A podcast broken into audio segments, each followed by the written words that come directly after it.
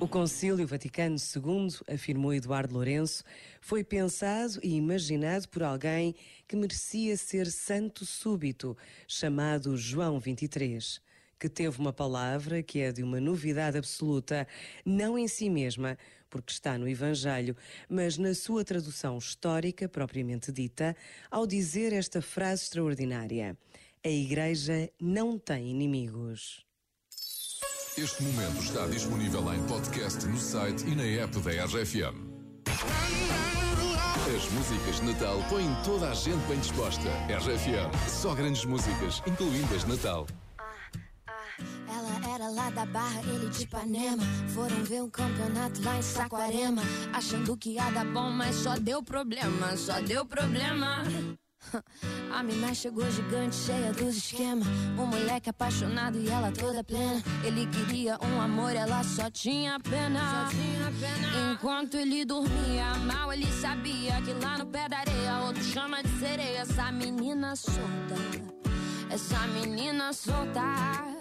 Enquanto ele dormia mal, ele sabia que lá na casa dela ela sentava e escolhia quem ela queria.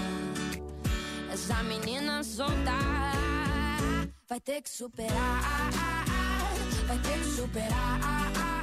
Essa menina solta, essa menina solta vai ter que superar, vai ter que superar.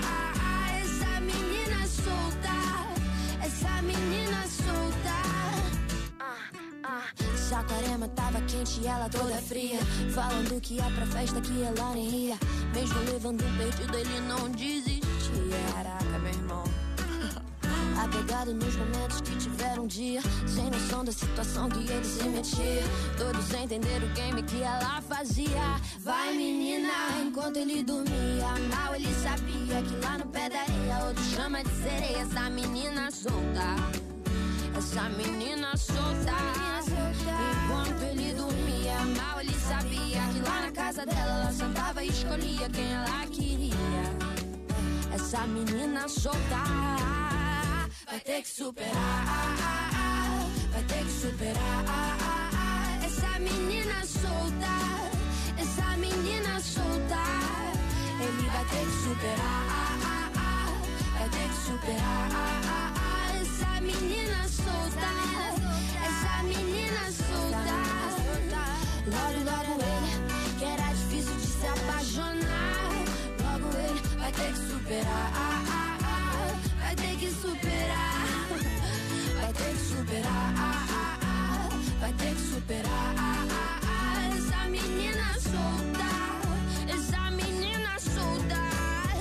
Essa menina solta. Bom dia com a RFM. Menina- Esta menina solta eh, queria estudar Direito, aliás, queria seguir a música. Estava a estudar Direito quando pediu aos pais para seguir música. E aqui está ela, a cantar na RFM. Bom dia com a tua rádio, 7 horas e 22 minutos. Vamos àquela aquela coisa boa. São as boas notícias. Boa. Vamos começar pela França. Com a França. A França vai se tornar eh, o primeiro país europeu a exigir etiquetas de reparação nos equipamentos eletrónicos. Eu acho isso muito bem.